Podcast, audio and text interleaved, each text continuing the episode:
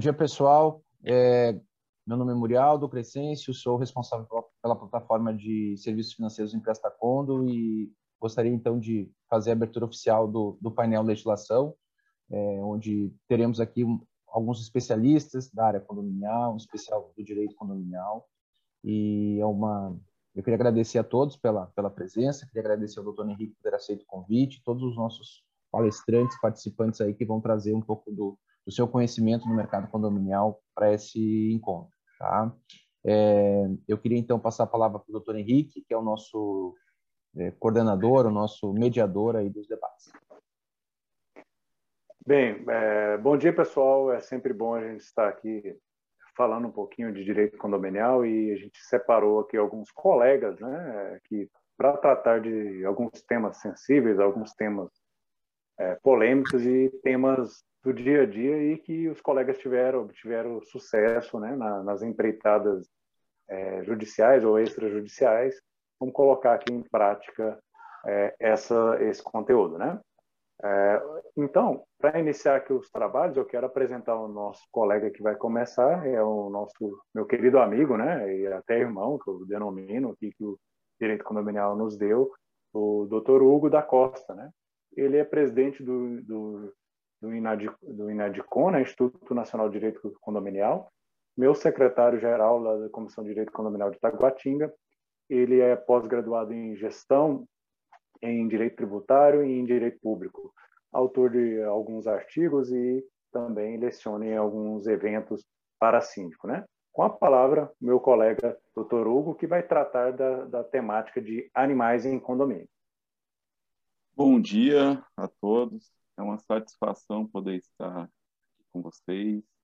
Fico muito feliz desses projetos que, que procuram trazer mais informação né, aos condôminos, a, as pessoas que trabalham também né, nesse segmento que é tão é, carente assim de, de informação. A gente fala que, apesar de termos vários profissionais, várias pessoas que atuam no segmento, que tem trazido conteúdo, a gente ainda vê por parte de alguns síndicos, ou até mesmo de alguns moradores, conselheiros fiscais, um pouco de desconhecimento sobre a matéria, né? Eu vou tratar aqui sobre um tema, é, um tema que é bastante que é bastante conhecido aqui e, e, e, é um tema que traz muitos conflitos, né? Eu digo que ele está dentro dos Cs do condomínio, né, que trazem problemas, que é cachorro, cigarro, calote, cano, né? É, e a questão também tem uns que colocam a Covid agora, né, que foi um grande desafio para os síndicos também, né? E, e, carro, né? Que nas garagens também é onde nós temos é, bastante problemas. Eu estou agora tentando é, compartilhar, não não está autorizando aqui. Espera aí. Tá, vê se consegue agora. Eu dar uma olhadinha.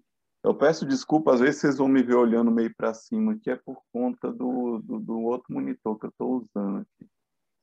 Conseguiu aí, Hugo? Eu tô, tô, abriu aqui, agora eu vou só pegar o arquivo aqui. É, mas vamos lá, hoje a ideia aqui é, é, trazer algo mais prático, né? A gente não ficar preso aqui também a, a questões questões é, muito teóricas, né? Inclusive eu vou não está dando aqui para compartilhar, mas eu vou trazer aqui para vocês um, uma questão aqui bem bem interessante. Primeiro, é, quando o Henrique nos convidou para esse evento aqui, a ideia é, era fazer um evento, um bate-papo sobre sobre temas corriqueiros, né? Então vamos lá. A questão dos animais em condomínio ela, tem, ela sofreu uma grande evolução nos últimos anos, porque os animais, desde o Código de 16, eles são considerados bens, né? São propriedade, né? São regidos ali pelo Código Civil e o Código de 2002 replicou essa questão, que são bens, bens dotados, né, de sensibilidade, são considerados ali no conceito como semoventes. Só que hoje a gente sabe que os animais há muito tempo, na verdade, até antes de começar a aula aqui, a nossa querida colega aqui, doutora Leite, colocou o seguinte, que, que é até um tema sensível, né? Você falar assim sobre os animais, porque hoje eles são considerados como entes familiares, né? Por muitas famílias, por muitos moradores de condomínio. Então, é, apesar de serem bens dotados né, de sensibilidade, terem uma proteção legal, uma proteção que a Constituição traz, né, essa proteção legal, como também a, o próprio Código Civil, e existem os órgãos que protegem, né, nós temos é, o titular da ação civil pública, o Ministério Público, temos é, entidades, né, entidades que, que fazem esse papel de proteção dos animais, temos a questão da nossa fauna ali, o IBAMA. Então, assim, os animais têm uma proteção legal, inclusive é crime maltratar animais, né? E que a gente vai trazer também esse ponto, que eu, eu até escrevi um artigo para a revista do, dos condomínios, lá do com o doutor Francisco Egito, né, que foi um dos palestrantes Sim. aqui, quem eu tenho muito respeito, falando sobre essa evolução, porque os animais estão já bem presentes nas famílias, apesar dessa parceria com seres humanos né, serem algo que data de 30 mil anos antes de Cristo, já tem é, desenhos de animais ali como cavalos, né, bois, e o homem já, já assim, das cavernas, já assim, domesticando os animais. É, apesar disso, hoje os animais estão ganhando esse status e a legislação está tentando evoluir para acompanhar essa nova novo status.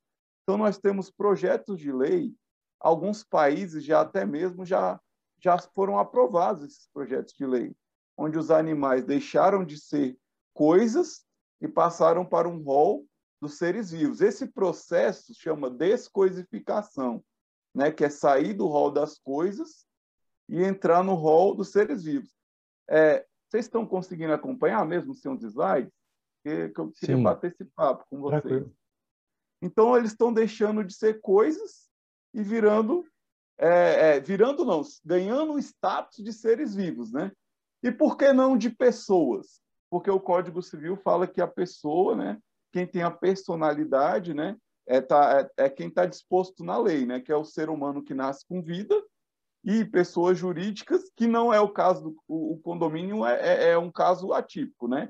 Que ele é um ente despersonalizado, tanto que ele é representado pelo síndico, embora já tenha projetos de lei para personalizar o condomínio, né? Ter personalidade jurídica. Só que é, existem as empresas, associações, então a lei traz quem são as, quem tem personalidade jurídica. Os animais não estão nesse rol. Quem tem personalidade jurídica é até mesmo complicado trazer isso, mas ao mesmo tempo eles têm vários direitos. Inclusive eu fui uma palestra que para mim foi um divisor de águas no Brasil. Foi no primeiro congresso de direito condominial em São Paulo, paulista, que acabou virando nacional. E várias pessoas foram até lá. É, me lembro do doutor Rogério de Recife, Miguel Zain, a Érica do Piauí, eu estive lá, o Breno de Mato, de Mato Grosso. Quando a gente foi discutir, acho que foi em 2018, o, teve um professor, que é o Simão, ele trouxe isso, olha, em um futuro breve os animais vão ter direitos de reprodução, de não ser impedida a reprodução, vão ganhar direitos nas áreas comuns. Hoje a gente vê que isso é realidade, né? Hoje a gente vê que essa questão de animais pode ou não pode em condomínio já é algo ultrapassado, né? A gente já tem um julgado, que é o julgado que eu vou comentar, que é o julgado assim base, né, da, da, desse nosso bate-papo aqui, da terceira turma, que eu vou comentar o que, que eu vivi nesse julgado. Embora eu não tenha advogado nesse caso específico, eu posso trazer para vocês aqui que eu morava no condomínio onde a gata Nina, que foi a, a defensora aí, né, junto com a dona dela do, dos animais, ganhou esse é, no STJ lá na, na terceira turma o direito de morar em condomínio. Vamos falar de uma forma simples. Né? A gata ganhou o direito de morar no condomínio.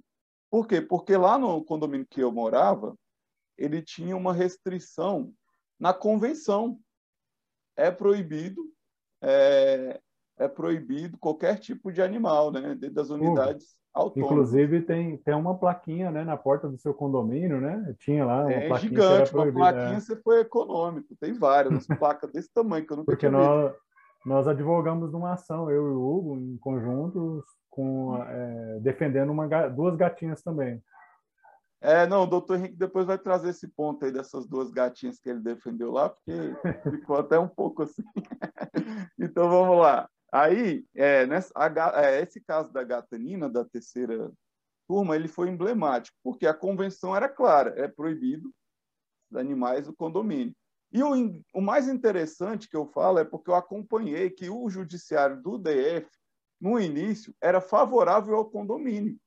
Então, muita gente mudou de lá, porque era multa de um salário mínimo.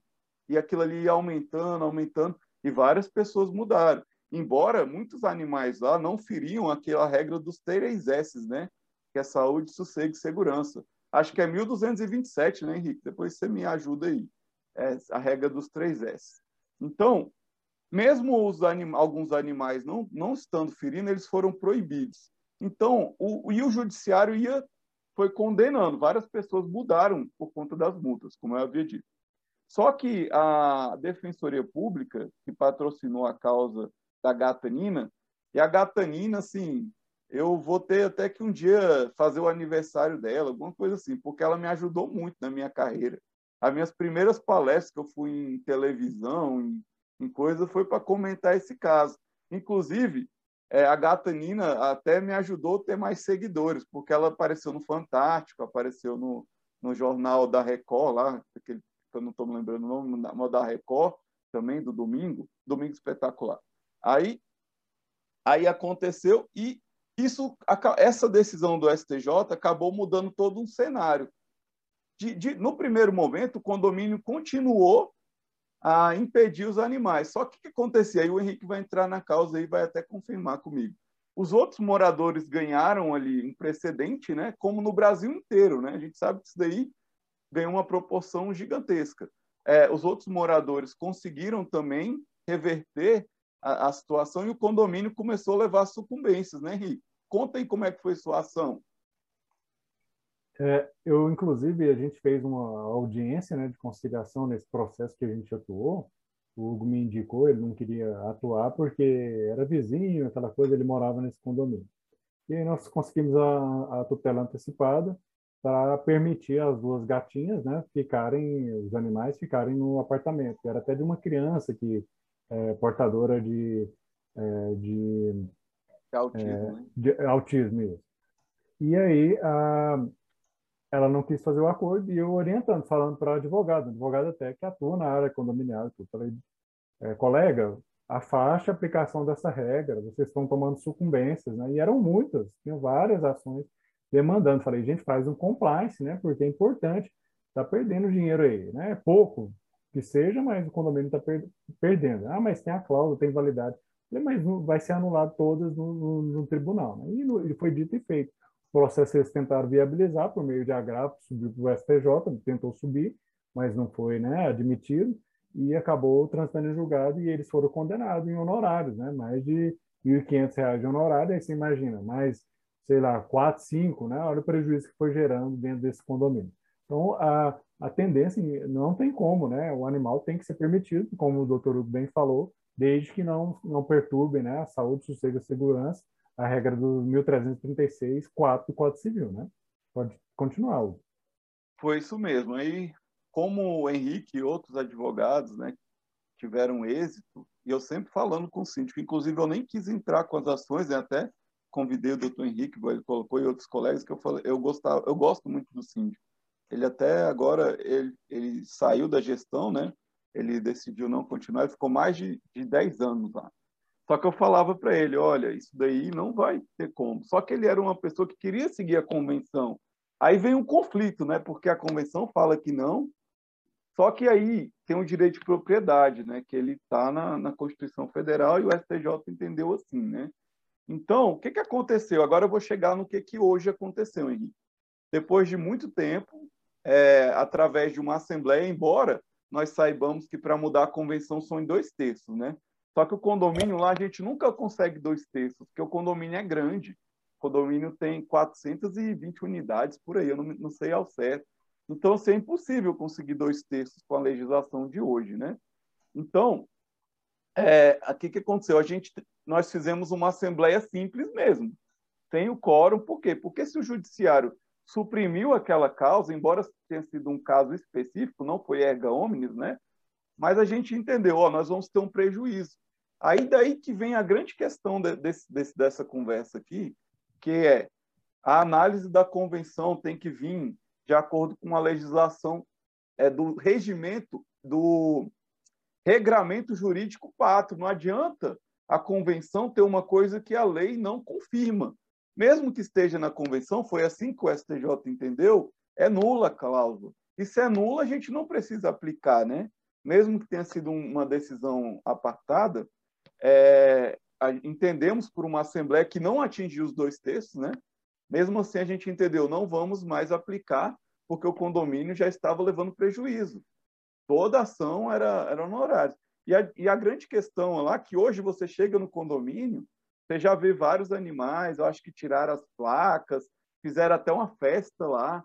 Foi um negócio, assim, uma transformação é, é notável, assim, é, foi algo que deu para perceber uma diferença que a legislação faz em uma comunidade, né? Que o entendimento de uma decisão transforma, né? Uma comunidade. A gente sabe que isso no Brasil inteiro foi replicado, né? Mas lá foi visível porque o condomínio brigou até o fim, acabou sendo sucumbente. E voltando aqui para a gente chegar no, no, no, no, encerramento e abrir aqui para conversa, é, isso tudo já decorre desses direitos que os animais estão adquirindo que vem desse, dessa questão do status que ele tem hoje. O mercado pet foi um dos únicos que não sofreu crise na pandemia. Pelo contrário, ele cresceu exponencialmente. Foi um dos mercados que mais cresceu. Hoje, a gente tem plano de saúde para cachorro, tem é, aplicativo para passear com cachorro, tem, tem várias associações. Hospedagem, né? Hospedagem Oi? de cachorro. Hospedagem, hospedagem de cachorro. Temos é, todo um aparato né, de, de, de cachorro, lazer para cachorro. Temos agora a bandeira pet friendly, né? É, do, ah. dos estabelecimentos que aceitam animais.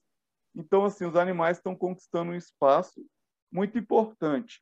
Agora, lembrando que, embora eles tenham o direito de estar no condomínio, desde que seguida a regrinha dos três S. As pessoas querem aplicar esse julgado de forma geral, né? Ah, qualquer animal, e não é assim. Gente, quando a gente fala é, quando a gente fala é, em animais, também a gente não está falando só de pets, não. O síndico ele enfrenta problemas com animais silvestres. Tem um caso que eu sempre cito, que é aquele, um caso de um bugio, não sei se vocês viram aquele macaco, bugio que atacou uma criança, mas graças a Deus a mãe da criança ali conseguiu salvar a criança, mas o síndico ali naquele momento agiu de forma correta porque ele avisou para as autoridades, ele avisou, olha, tem um animal silvestre, ele notificou. Imagina se esse síndico não avisa desse animal, gente. Olha o problema, né? Assim, isso foi parar até na notícia do G1, né? Só que ele estava todo amparado, porque ele notificou, e o síndico também não tem autoridade para, e nem pode, que é crime, né? Para ele tomar uma medida contra o animal. Então, a questão dos animais, até mesmo os insetos, são questões de animais em condomínio. Por exemplo, Detetização. Muitos síndicos não sabem que para detetizar o condomínio, a empresa tem que ter um ART, tem que ter uma anotação de responsabilidade técnica específica por um engenheiro, eu não sei se é engenheiro, um químico, eu não sei qual a formação, mas tem que ser um químico. Então, são muitas questões. Eu peço desculpa se eu, se eu não coloquei os slides aqui, mas é porque essa aula que a gente dá, ela dura muito tempo, e hoje eu queria bater um papo com vocês aqui, conhecer um pouquinho também mais da realidade, e agora eu estou aqui aberto às perguntas. Aqui. É, pessoal, alguém deseja fazer uso da palavra, perguntar alguma questão? Eu, se não, a gente, eu quero agradecer, né, o Hugo. A gente tem um tempo um pouco cronometrado aqui. É, é eu tentei gente... seguir os 15 é, minutos. Ótimo, eu agradeço. Se alguém quiser perguntar, fique à vontade. Né? Já vi que já chegaram outros colegas aqui palestrantes, o doutor Marcelo, o Renan é, Lameirão também já chegou ali, já está posicionado para falar. Então, é, Hugo, muito obrigado. Eu acho que ninguém vai usar a, a, da palavra. Eu até brinquei com o pessoal nos bastidores que eu sou meio Jason, né? Sou, corta as cabeças mesmo, né? porque eventos a gente tem que controlar o tempo, senão a gente acaba estourando os tempos e, e o outro colega fica prejudicado. Né? Eu o Hugo, a gente sabe muito bem disso, a gente participou de um evento que a gente ficou por último, nós tivemos que fa fazer a nossa palestra dupla, né? Foi aquela correria, mas entregando nosso conteúdo. Hugo, muito obrigado, gratidão aí pelas palavras. Sempre bom conversar contigo, né? Um grande irmão aí. Eu que agradeço. Hein? Até a próxima, tá bom? Muito obrigado.